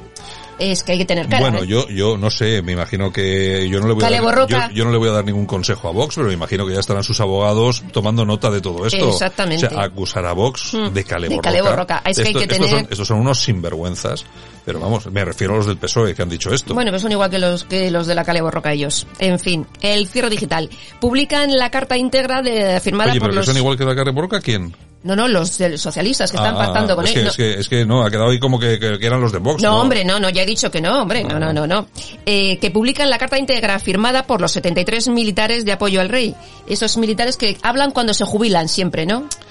Bueno, Es que cuando tienen asegurada la pensión. los yo, eh, los, de verdad. los, los militarotes, los militarotes. Sí, bueno, el liberal. Yo de todas formas, vamos a ver, a mí hay una cosa que me, que me preocupa muy mucho, muy mucho, vamos a ver, que demos trato de asunto político, Mm. que es decir, que el ejército tenga que entender que hablar de la unidad de España es un asunto político, Eh. cuando debería de ser un asunto absolutamente esencial porque en la, en la Constitución española eh, se, se dice que el ejército es el que defiende la unidad de España. Por lo tanto, no es un asunto político, es un asunto esencial de la nación. Entonces, que un militar con 30 años o con 65 jubilado hable de que la unidad de España es lo que hay que defender y que seguramente ahora pues la cosa no pinta muy bien, pues yo no entiendo por qué no pueden decirlo. Y hay otra cosa que está muy clara. Si hay sindicatos en la Guardia Civil, que es una organización que tiene esencia militar, y en otros cuerpos policiales de igual, ¿por qué yo, esto, este, yo estaría muy a favor de que ahora mismo en el ejército hubiera sindicatos? Claro. ¿Por qué? Pues, hombre, seguramente nos llevaríamos alguna sorpresa porque no, siempre nos va a salir algún podemita como, Bueno, como el sí, Gemaz este que está sí. en Podemos. Pero seguramente que habría muchas eh, asociaciones de militares, de gente honesta y tal, pues que podrían decir muchas cosas. Exactamente. Y podrían hablar de muchas cosas. Oye, en la Guardia Civil se han destapado verdaderos escándalos y verdaderas corruptelas y, y abusos de poder gracias a las asociaciones de la, de la Guardia Civil. Exacto. Que no pasa nada. Bueno, seguimos. El liberal Echenique acusa a Ayuso de corrupción por la apertura del nuevo hospital de Madrid. Es Claro, que tiene cara el, sí, el colega, claro. eh, No, este sí. que está condenado. Está condenado, está condenado por no por pagar en B a su asistente y alguna cosa más, ¿no? Yo creo que son es que son yo con lo que digo, pero qué listos son los argentinos. Yo siempre pensaba, estos argentinos son de lo que anda con el psicólogo todo Sí, el día, ¿viste? psicólogo. Pero no, no, lo que están haciendo es, bueno, nos vamos, nos vamos a quitar de aquí toda toda la porquería que tenemos y Todo nos pa' han- España. Por cierto, que hoy he vuelto a ver en una noticia al, al famoso diputado eh, que no es Dante Fachín, es otro, Pisarelo. es el Pisarello. Pisarello. Otro argentino. Sí, sí, el Pisarello, el Mm. Dante Fachín, Echenique, Que la, la monja Caram. Que los tenemos a todos. Oye, pero- A lo peor de cada casa. Es increíble. Lo peor de cada casa. Bueno, Hasta Ana Sagasti es, es, es venezolano. Es que, es- pero, pero hay que quedar, Ana Sagasti tenemos que mandarlo a Venezuela. de coordinador general. Bueno, empezamos con noticias del corazón. Pues empezamos por lo que tú Pues mira, ha habido polémica con Carolina Herrera porque ha dicho, Carolina Herrera, madre, Ajá. que solo las mujeres sin clase llevan el pelo largo a partir de los 40. O sea, córtatelo si tienes más de 40. no sé, no sé. Ay, mira, lo no dice acabo- Carolina Herrera. Ahora, si lo dice Carolina Herrera, igual algo de razón si tiene. Elegante es. Porque de algo, si de algo entiendes, de elegancia. Exactamente. Mm, eso es cierto, ¿eh? Eso es cierto. Efectivamente. Bueno, A seguimos. ver, estoy pensando, vamos a ver, ¿de, de qué? vamos a ver, estoy pensando, chicas de derechas con el pelo largo. Cayetana. Eh, Estaría mejor con el pelo corto. igual sí, ¿no? Sí. Lo que es, sí, porque además le hace todavía el cuello más largo. Sí. que Tiene cuello de cisne, este es cuello de cisne de verdad. Es que a mí me gusta el pelo corto. Mm. ¿Qué quieres que te diga? Y luego, y dentro de las eh, izquierdosas podemitas, pues... hay- Alguna lleva el pelo corto y es guapetona. Sí, pero hay de todo. Sí, hay de todo, hay de todo. hay de todo. Mm. O sea que... En fin, que- Carolina, Carolina, no, no, no, no, no, no, no. Que sí, que a algunas les favorece el pelo corto, a otras no. Bueno, ¿qué más? Bueno, Carmen Janeiro, la hermana de Jesús. Pero todavía sí que está por ahí. Bueno, y su novio, que se llama Luis Masabeu, ponen a la venta Luis Masabeu me suena como que tiene pasta. mucha. No es, Pues- es que el apellido... Pues fíjate que van a poner a la venta la casa que tienen en Marbella por 4 millones de euros. ¿Qué me dices? Sí, un casoplón. Yo he visto las fotos. ¿Pero qué lo ponen en venta? ¿Por necesidad o por...? No, porque quieren cambiar. Él es muy, muy rico. ¿A qué se dedica? Pues a No. temas. A temas inmobiliarios. a sus temas. Yo como- Antes se decía a sus labores, ahora a sus temas. A sus temas, a sus Exactamente. temas. Oye, es igual, tú fíjate, esta gente como pasa desapercibida. ¿Te acuerdas del marido de esta actriz famosa que era el dueño de todos los Cabify de Madrid? ¿Cómo es Así- que no sé, eh, que tenía, no, eh, tenía apellido brasileño, creo, ¿no? Eh, Rosauro. Eso, Rosauro, eso, sí. Rosauro. Bueno, este tipo, que es un tío que pasa desapercibido, claro, este- estas chicas guapas, eh, famosas, no se casan nunca con un pobre, o sea, no aportan ellas siempre, siempre se casan con un rico. Y resulta que este tío Se dio buenos pelotazos. bueno, no, este, este tenía eh, tres mil y pico licencias de... De, de Cabify de- o de... no, de, de VTCs. De VTCs, De VTCs es. en Madrid, que las ha vendido hace poco por 40 millones o no sé. Bueno, oye, unos pelo, la gente pega unos pelotas, es gente desconocida. Sí, sí, sí, sí. Es gente desconocida, que yo no sé dónde, de dónde surgen los contactos para hacer este tipo de negocios. De la noche. Y el más, pues seguramente, y de los campos de golf. Mm. Oye, yo tengo un amigo que, que, que va a jugar al golf, dice, es que si, si no fuera a jugar al golf no, no tendría clientes. ¿Ves tú? ¿Ves tú? O Si es que- es lo que me dice. Dedícate al, al golf. Eh, no, porque, no, porque hay que hacer deporte. Yo,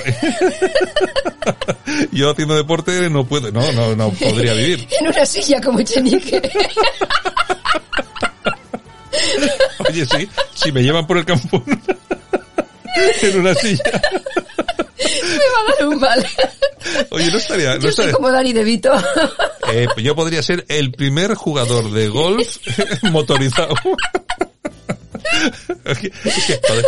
Qué Yo- es, que, fuerte. es que es igual que la gente que hace deporte que corre. Yo, yo, solamente, yo solamente corro si me persiguen, sí, claro, o si debo dinero y viene un tío a cobrar o algo. Es que, ¿para qué voy a correr? eh, ¿Para que, me, ¿Para que me dé un infarto? Nada, Claro. tienes razón, tienes razón. Bueno, seguimos. Andrea Martínez, 27 Mira, años y este, de León. este a que no es millonario. Es chica. Andrea. Ah, bueno, a que no es millonaria. Eh, no. ¿Es Martínez? No, no puede ser millonario. Bueno, pues resulta que es la nueva Miss Universo 2020. ¿Qué me estás diciendo? Ha sido elegida en Tenerife este fin de semana, mide un 80 y habla tres idiomas. Andrea Martínez, Un 80 de altura, ¿qué edad Mm. tiene? ¿Me has dicho 20? 27 años Bueno, y ya- es de León. Bueno, ya tiene- y de León. Oye, pues estarán en León orgullosísimos de tener una Miss Mundo, ni más Hombre, ni en menos. España entera. Oye, Miss Universo. Miss Universo. Es que, oye, Sí, tengo sí, que buscarla. ¿Cómo se llama? Voy a buscarla aquí en... Pues se llama En- Andrea Martínez. Voy a ver- les voy a comunicar a todos nuestros oyentes, vamos a ver, aquí en mi ordenador portátil que me pone aquí la radio, vamos a ver, eh, vamos a ponerlo rápidamente. A mí esas cosas Y siempre, Javier, cuando, vete preparando las toñejas. siempre que hablamos de chicas... ¿Ves tú? Es una pues, chica hombre, guapa. Hombre, por favor. ¿Ves tú? ¿Pero esto qué, esto qué es? Santiago no se había enterado. Yo no, yo no, yo no había enterado. Qué chica más guapetona. Por Oye, eso es Miss Universo. muy preciosa. Que sí, que sí, que sí. Qué ojazos verdes tiene la Ujú. tía. Muy bien, bueno, hay que verlo. Entrar a, a- a Google y buscarla. Exactamente. ¿Qué más? Bueno, nos vamos a las toñejas. Pues venga, vamos a irnos a las toallejas, Javier, si es posible. Pues para. Óscar Puente. El, super- el superalcalde de Valladolid. El super, el superagente 96. Ese mismo. ¿Por Y aplausos. Aquí le vamos a dar unos aplausitos. Macarena Gómez. Macarena. Esta es actriz que está en La que se avecina y todas estas series y Mm. ha dicho, estamos forzando el feminismo. Hay un discurso de odio hacia los hombres impresionante. Tienes razón. Bueno, mira, otra que igual ya no, no vuelve a trabajar. Bueno, suele decir cosas de estas de vez en cuando. Sí, ¿eh? Lo que sí. pasa es que es buena actriz y tiene ahí sus temas también. Bueno, nosotros hemos acabado. ¡No se acabó! ¡No, señor! Yo también tengo algo que decir. Pero claro, ¿a quién le importa el futuro de España? ¿Le importa el futuro de España a sus socios presupuestarios? Le importa el futuro de España a un socio como Esquerra Republicana que lleva años atacando la democracia, la libertad, el Estado de Derecho y la Constitución en Cataluña. ¿Tiene alguna preocupación por el futuro de España? ¿O tiene alguna preocupación por el futuro de España un socio presupuestario como EH Bildu? ¿Tiene alguna preocupación por el futuro de España? Ayer veíamos cómo la señora Aizpurúa salía eufórica a esta tribuna a decir que estos presupuestos van a tener a partir de ahora unas condiciones importantes para España. Y lo hacía en el mismo momento que un líder de Bildu, el señor Fernando Barrena, ponía un tuit dando la bienvenida a casa a un terrorista condenado a 251 años, de los cuales ha pasado 23 en prisión. Esos son sus socios. Eso es Bildu. ¿Cómo nos pueden decir que estos presupuestos van a servir para mejorar el futuro de España con estos socios? Es absolutamente imposible de creer. Está claro que a sus socios no les preocupa nada el futuro de España, pero a los españoles sí nos preocupa mucho sus socios y al conjunto de la Unión Europea también le preocupa mucho, porque el proyecto de la Unión Europea es un proyecto de valores democráticos, por mucho que este gobierno haya perdido no solo los valores, sino hasta los escrúpulos. Sensaciones. Emociones. Eso es Radio Cadena.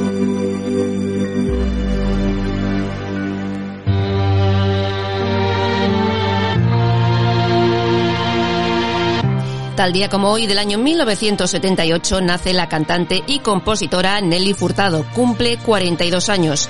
Entre sus premios destacan sus dos Grammys y en el año 2004 compuso el tema que fue himno oficial de la Eurocopa de fútbol.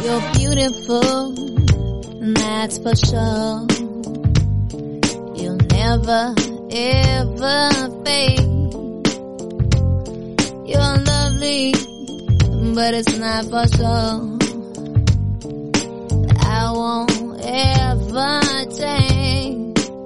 And though my love is great.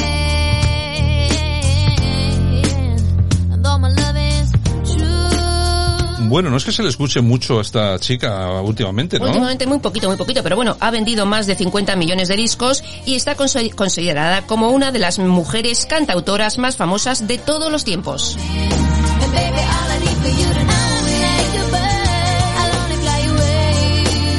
Y también tal día como hoy, pero del año 1917, nacía la cantante de jazz Sylvia Sims. Y nos vamos al año 1946 porque tal día como hoy de ese año nacía también el diseñador de moda Gianni Versace. Murió con 50 años asesinado en su casa de Miami. Y tal día como hoy del año 1968 nace la actriz Lucy Liu, protagonistas de series como Ali McBeal o Elementary. Cumple 52 años. Y tal día como hoy también del año 1976, Fidel Castro se convierte en presidente de Cuba.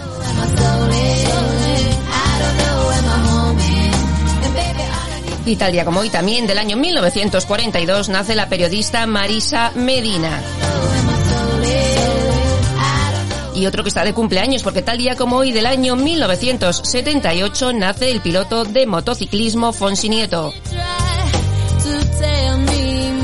Y tal día como hoy también del año 1923 nacía la soprano María Calas.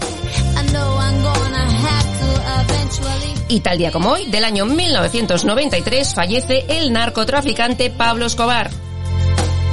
Vaya con el con el 2 de diciembre la cantidad de gente famosa que ha hecho algo. ya te digo, ya te digo. Bueno, Yolanda, mañana regresamos. Bueno, pues un besito, feliz día esta mañana. Nosotros nos quedamos con Nelly Furtado e inmediatamente continuamos con la información aquí en Buenos Días España.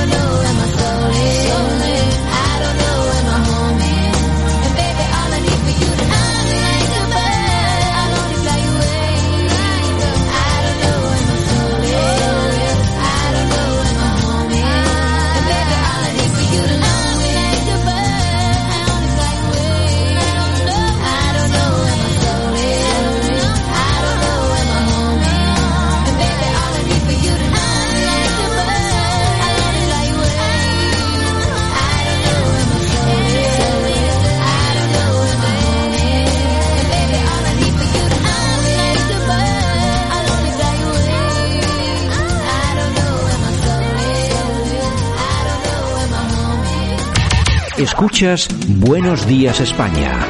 Aquí no nos callamos. Bueno, y nosotros que estamos en tiempo de entrevista en esta ocasión nos vamos a ir hasta Madrid, concretamente hasta Valdemoro. Ahí tenemos a Antonio Corrales. Don Antonio, buenos días. Buenos días, Santiago, ¿qué tal? ¿Qué tal, qué tal por, por Valdemoro? Bueno, por Madrid, estáis a 25 kilómetros de Madrid, tan solo, ¿no? 28 exactamente. A 28. Bueno, eh, eh, se encuentra entre el kilómetro 26 y el kilómetro 28. Bueno, Valdemoro, que, eh, que, es, que es una localidad, bueno, que ya, ya tiene cierto tamaño. Tenéis más de casi 75.000 habitantes allí, ¿no? Yo creo que ya estamos un poquito por encima. Yo creo que rozaremos los 84.000 habitantes en Saus. Pero no olvidemos que Valdemoro es una ciudad de dormitorio y, y se puede ampliar a bastante más habitantes. Claro, claro, claro, claro. Bueno, vamos a ver, para todos nuestros oyentes, Antonio Corrales, que ha sido hasta hace muy poquito tiempo eh, concejal, incluso portavoz del grupo concejal eh, del, del grupo municipal de Vox en, en Valdemoro, ¿no ha sido así? Así es, hasta el pasado día 26. Bueno, cuéntanos, ¿qué ha pasado? A ver, cuéntanos. No, pasar no ha pasado nada, simplemente hay que tomar decisiones cuando las cosas ya no te convencen y bueno, pues el pasado 28 de octubre yo tuve una reunión en Madrid junto con el resto de concejales, en la cual se me informó de, de unas maneras no las más idóneas para una persona que ha recorrido kilómetro tras kilómetro, provincia por provincia, de una punta a otra de España, por y por el partido.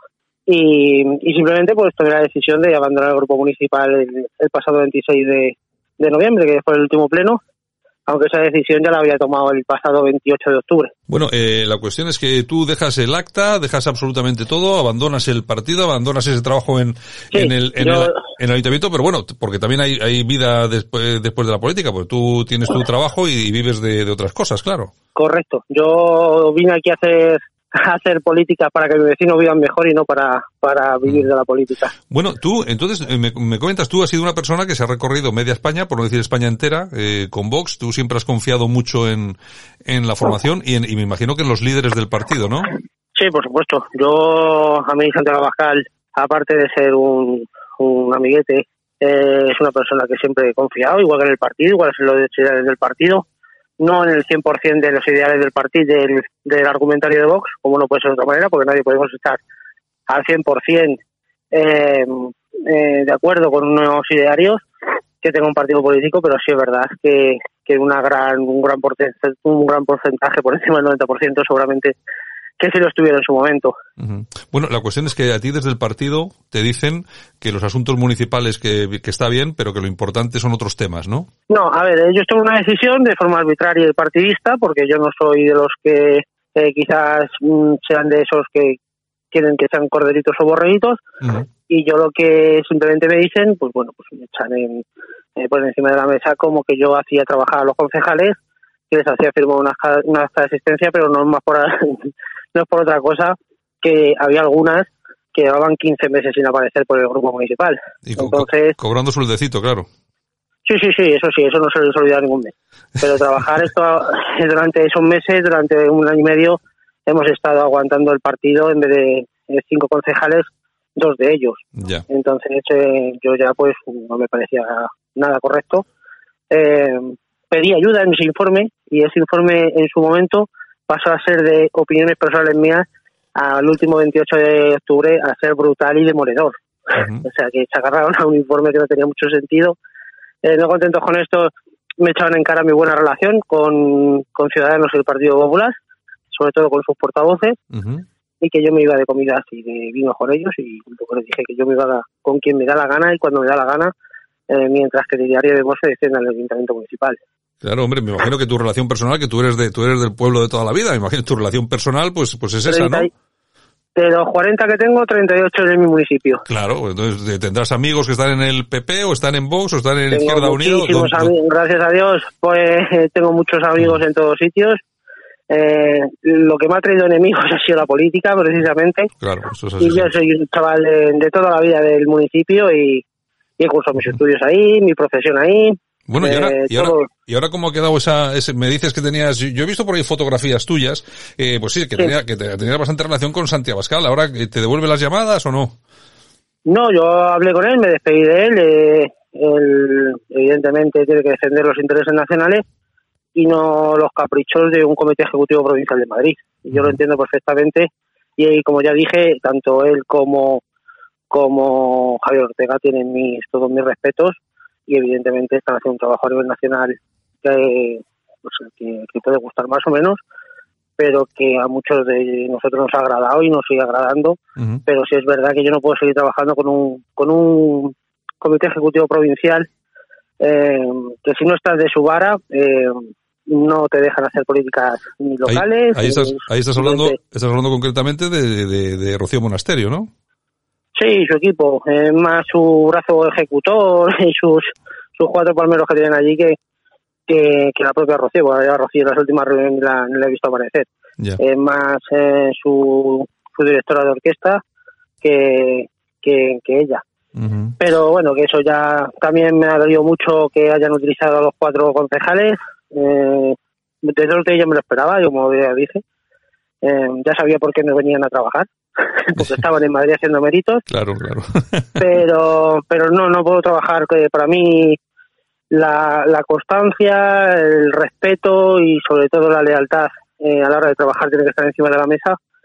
Y evidentemente tampoco puedo seguir trabajando con, con estas personas. Eh, no, encima de la mesa no se puede trabajar con, con esos, bueno, pero con, esa falta. Pero el, problema no se, no se queda aquí, sino el problema ahora sigue porque la persona que teóricamente tiene que entrar en el ayuntamiento, porque está en estaba en el número 7 en las listas, al irte tú, porque tú has dejado el acta, has dejado todo absolutamente y te has ido, ahora tiene que entrar el, el, número 7 de la lista. Pero claro, nos encontramos en el número 7 de la lista con Fernando Martínez Albor, que ya ha anunciado que si logra entrar en el ayuntamiento, es decir, si no le boicotean de alguna forma, que de Vox Nanay, que se va a quedar como concejal no adscrito, ¿no? Sí, son mis últimas informaciones que que yo he hablado con él, eh, a ver, yo me podía quedar los dos años y medio de legislatura cobrando del contribuyente, eh, ocupando un sillón y aprovechándome mi condición de concejal, pero yo no tengo, no quiero saber nada de, de eso porque yo soy de otra manera. Yo dije que aquí venía a hacer no vivir de la política, sino hacer política para mis, para mis vecinos. Y si no me dejan hacer política para mis vecinos, no tiene ningún sentido que yo sea concejal y por eso me voy. Además tú, eh, Antonio, eh, yo no quiero meterme en camisas donde varas, pero es que yo creo que tú, que tú en tu trabajo, que yo sé cuál es, no lo voy a decir, si tú lo quieres lo dices, pero creo que incluso, incluso cobras más, cobras más que de concejal. Sí, sí, sí. sí por, eso te digo. Claro, claro. para que no, que, no, que, no, que no piense la gente. Que, que, yo cuando me metí en política me metí contra las condiciones que, había y porque creía en este proyecto y porque quería hacer algo, algo por mi municipio. Pero sí, como tú dices, si me quedaba alguna mínima duda de quedarme por seguir luchando eh, al frente de este, al frente o en segunda línea, que a mí eso, que a mí la, la decisión de quitarme la portavocía, o me han quitado la portavocía, no me han quitado nada más, eh, me quedaba alguna duda para seguir adelante. Eh, supuestamente, y digo supuestamente, porque no voy a acusar a nadie, como ya dije, según la manifestación de, de Martínez Albor, eh, era que habían ido a su trabajo a, a amedrentarle de alguna manera para que no cogiera ese acto, a forzarle de alguna manera a sus jefes para que no cogiera. Bueno, no sé si será del todo cierto o no, pero jugar con el pan de las personas en caso de ser cierto eso está muy feo y eso no lo puedo no lo puedo aguantar. Bueno la verdad, la verdad es que tampoco es la primera vez que lo escuchamos eh, que sucede que sucede en me, pues, imagino que pasará en todos los partidos pero bueno a mí eh, a mí lo que me ha llegado sobre todo de de mi, de mi ex partido en este caso que sí me ha llegado pues con el teléfono a nivel nacional y tal, pero bueno, eh, cada uno tendrá su historia dentro del partido, tendrá que desarrollar a su manera, tendrá que explicar a su manera y tendrá sus justificaciones igual que las tengo yo y, son igual de respetables. Bueno, eh, eh, Antonio, entonces, eh, ¿punto y final en la política o te vas a apuntar alguna cosa? No, yo de momento voy a disfrutar de mi familia hasta el día 1 de enero, pues le he prometido a mis compañeros que me han estado acompañando durante todo este tiempo. A partir del 1 de enero veremos si hay otros frentes que podamos que podamos seguir luchando por y para Valdemoro o por y para España. Veremos a ver cómo lo, cómo lo estudiamos. Y es verdad que mm, hay ofertas encima de la mesa, pero que no no no me las plantea a día de hoy. A mí lo, lo que tengo que hacer ahora es incorporarme a, a mi puesto de trabajo, ponerme las órdenes de los valdemoreños y nada más. No me apetece, no me apetece de momento nada de política. Pues bueno, pues nada, eh, ya veremos a ver si, si sigues ahí en tu, en tu trabajo o al final decides también dar un paso a la, a la política, que ya sé yo que hay otros por ahí, otras, otras, otras iniciativas en marcha que seguramente que te, que te, te llamarán y te dirán que cuentan contigo. En fin, bueno, Antonio Corrales, oye, en todo caso, en todo caso lo que tengo, lo que tengo claro, después de haber hablado contigo 11 minutos, es que eres un tipo honesto, ¿eh? No, eh, es de los, de los pocos que hay, que un, un señor que coge y deja todo ahí y se va. No, no aguanta ahí a cobrar dos años, como tú bien dices, etcétera, etcétera, es etcétera. Que, es que no tiene ningún sentido, Santiago, que sigamos, eh, que, que, haya, que, siga entrando gente en política así. Eh, yo ya dije que entraba para, para hacer un desarrollo político y hasta donde llegar. Y, que, y como le dije al propio Santiago, yo ya que llegué con, con fecha de caducidad. Eh, no sabía cuándo, y aparte yo ya, a primero de año así, yo ya fui informando que seguramente que al año que viene eh, bueno, en el próximo año 2021 mm. eh, no termina ya la legislatura porque tengo otros proyectos eh, profesionales y, y, quería desarrollarlos. Y también porque implica un desgaste y creo que la sabia nueva en política es mejor que, que aquellos que ya cogen mu y, y terminan haciendo la política lo que es, eh, por desgracia. Y la política es muy bonita para, para hacer política para los demás y ayudar a los demás y que no lo quiera entender así, pues oye, es lo que, es lo tenemos que hay. un problema en España. Es, es, lo que hay, está tenemos claro. un problema. Bueno, pues nada, Antonio Corrales, un abrazo muy fuerte y te deseo todo lo mejor. Muchas gracias, Santiago, un fuerte abrazo. Esto es Buenos Días España. En Radio Cadena Española. Aquí te contamos lo que otros quizás no pueden contarte. Y nosotros que nos vamos durante unos minutos también hasta Alicante. Ahí está, ahí está Debbie Rodríguez, que es el director de la dialéctica nacional.es. Don Debbie, buenos días. Hola, buenos días, Santiago. ¿Qué tal? ¿Qué tal por ahí abajo? Bien, bueno, tú, tú, tú, siempre contento, tú siempre contento ahí. Claro, Mientras no me vuelva por ahí, ahí arriba y en el norte, pues todo bien. Haces la comparativa con el tema de París y te aquí estoy estupendamente. Bueno, bueno, bueno. Bueno, eh, Debbie, tú que a ti te traen tanto estos temas europeos y este tipo de cosas, me gustaría que hoy, no tenemos mucho tiempo, pero yo creo que sí que podríamos hablar un poco sobre el, el euro, la moneda, la moneda europea, pero sobre todo teniendo en cuenta que uh, se publicaba hoy que los banqueros centrales europeos predicen que el euro digital llegará en al menos cinco años. Es decir, que dentro de cinco años el euro digital va a empezar a apoderarse de nuestros bolsillos o al contrario. La cuestión es que cada vez vamos a ver menos el dinero físico, ¿no? Bueno, eso es normal, es que el euro digital es un proyecto para evitar, por ejemplo, que se pueda imponer el Bitcoin, eh, todas esas monedas digitales que, que, van desarrollándose poco a poco, mm. el Bitcoin, la Libra, ese tipo de monedas, y entonces han están intentado crear eh, ese euro digital.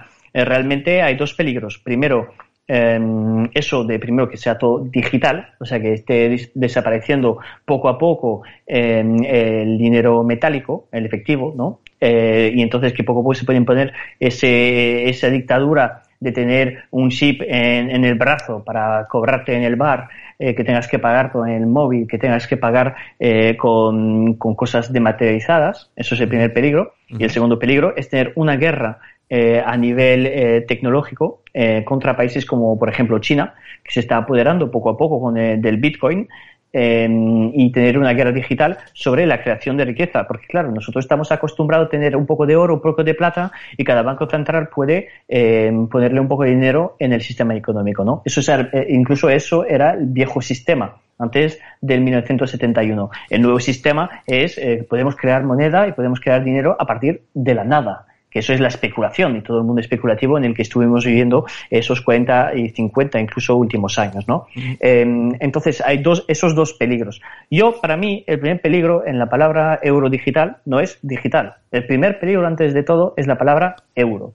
¿Por qué? Porque todos los españoles que tienen más o menos 30 años o un poco más, se acuerdan del, del, robo que hemos sufrido al convertir nuestra moneda, la peseta, en euro en el, en el mes de enero de 2002, ¿no? 100 pesetas pasaron a ser un euro, ¿no? Y como si eso fuese normal, cuando realmente no lo era. Un kilo de tomate parecía, eh, para una persona normal, para una mujer que salía de casa para hacer la compra, parecía ser un kilo de caviar, ¿no? Eh, y, y, claro, nos no robaron poco a poco. Hubo una encuesta, eh, un informe más bien del Centro Político Europeo, que es un informe alemán. Sabes que a los alemanes tengo mucha manía, pero a nivel científico siempre son un poco mejores que, que por ejemplo, los franceses o los españoles.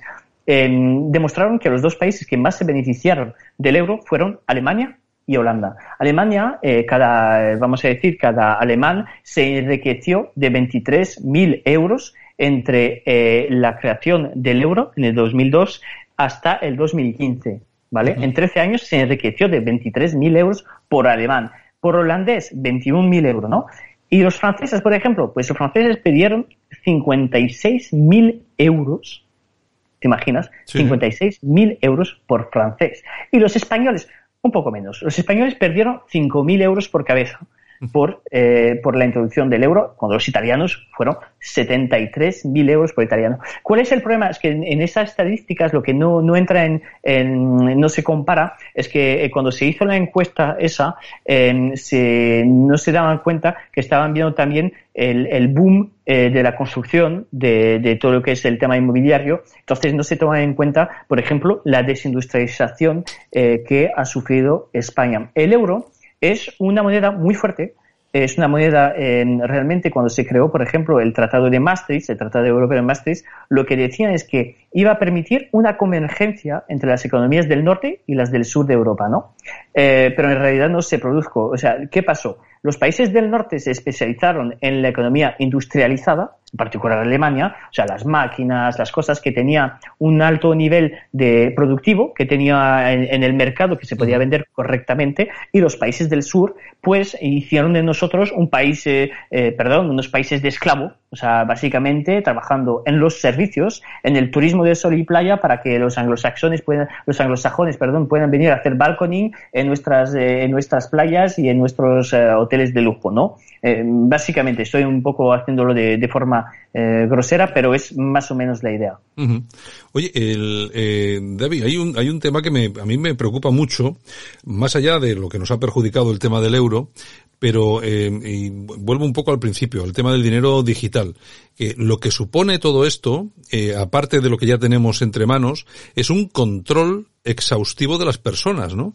Porque claro, eh, si el dinero digital se impone, se impone también eh, un conocimiento estadístico e incluso previo de todo lo que va a hacer cualquier persona o todo lo que está haciendo cualquier persona en un momento determinado.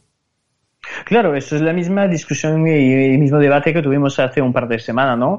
En la economía china, eh, por ejemplo, con lo de la vacuna, eh, no puedes salir de China si no tiene, si no estás vacunado. Bien. Entonces tiene un primer control, ¿no? Eh, si después, cuando tú solo pagas por, con tarjeta, por ejemplo, eh, saben exactamente dónde estás, qué estás comprando. Ay, amigo, estás comprando porno, ¿eh? Pues eso está mal, te vamos a quitar 10 puntos, ¿no? Ay, ¿qué estás haciendo? Estás haciendo deporte, muy bien. Eso para la salud es muy bueno, te vamos a dar 20 puntos. O sea, eso parece el Harry Potter, ¿no? Que había ahí el Gryffindor y todo esos que estaban compitiendo para ver quién tenía más puntos, ¿no? Pues eso más, es más o menos el mismo mundo, ¿no? Y el chino, pues el pobre chino, pues, ah, ¿qué has hecho? Ah, has criticado al Partido Comunista, ¿eh? has, has criticado al Pedro Sánchez, en una manifestación de derecha, de ultraderecha, te vamos a quitar 100 puntos. Pues es más o menos la idea que puede estar detrás. Claro, el peligro cuál es? Es que eh, la gente que eh, lo sabe perfectamente, la gente sabe que pagar en efectivo es la clave de la libertad, porque el banquero no sabe dónde estás y si estás en un sitio que realmente la iglesia desaconseja, pues no pasa nada, ¿no?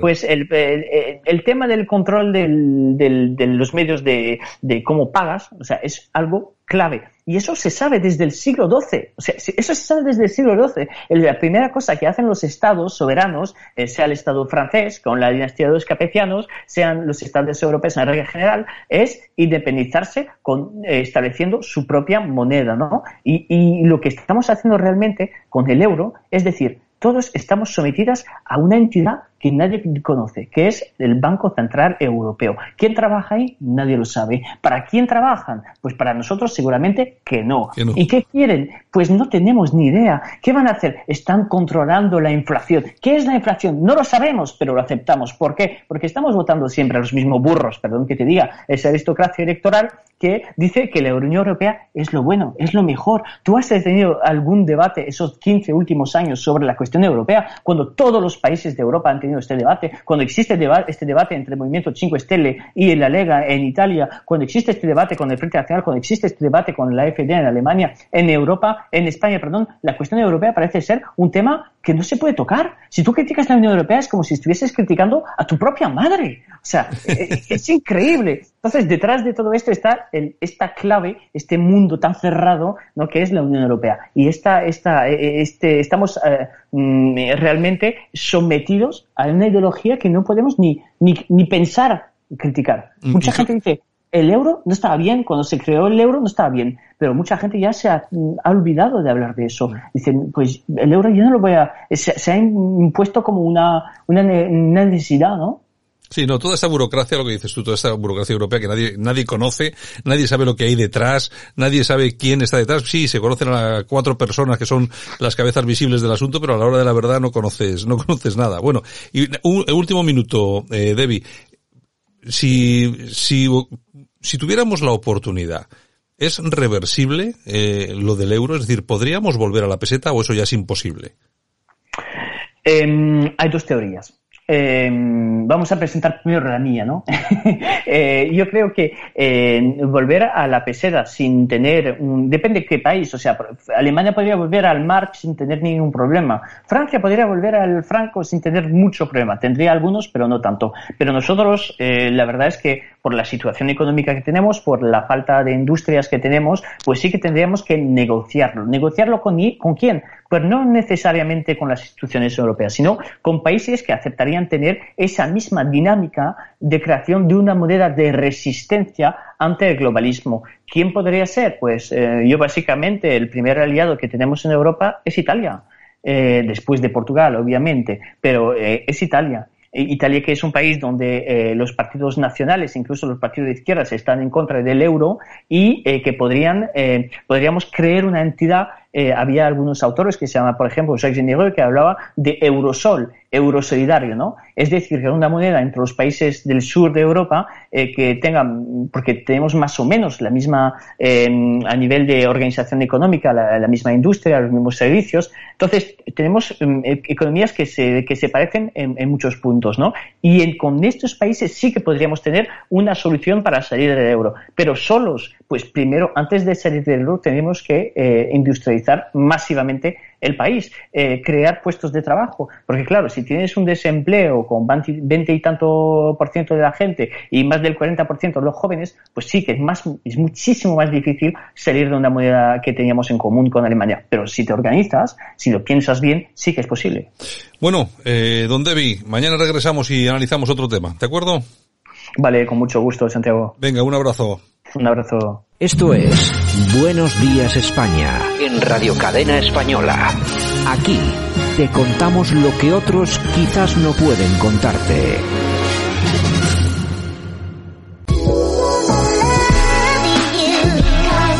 Y esto ha sido todo por hoy. Saludos súper cordiales Javier Muñoz en la técnica, todo nuestro equipo, las personas que han participado en el programa y por supuesto de este que os habla, Santi Fontela. Mañana regresamos con más información y más opinión aquí. Buenos días España. Chao. Hasta mañana. Sed felices.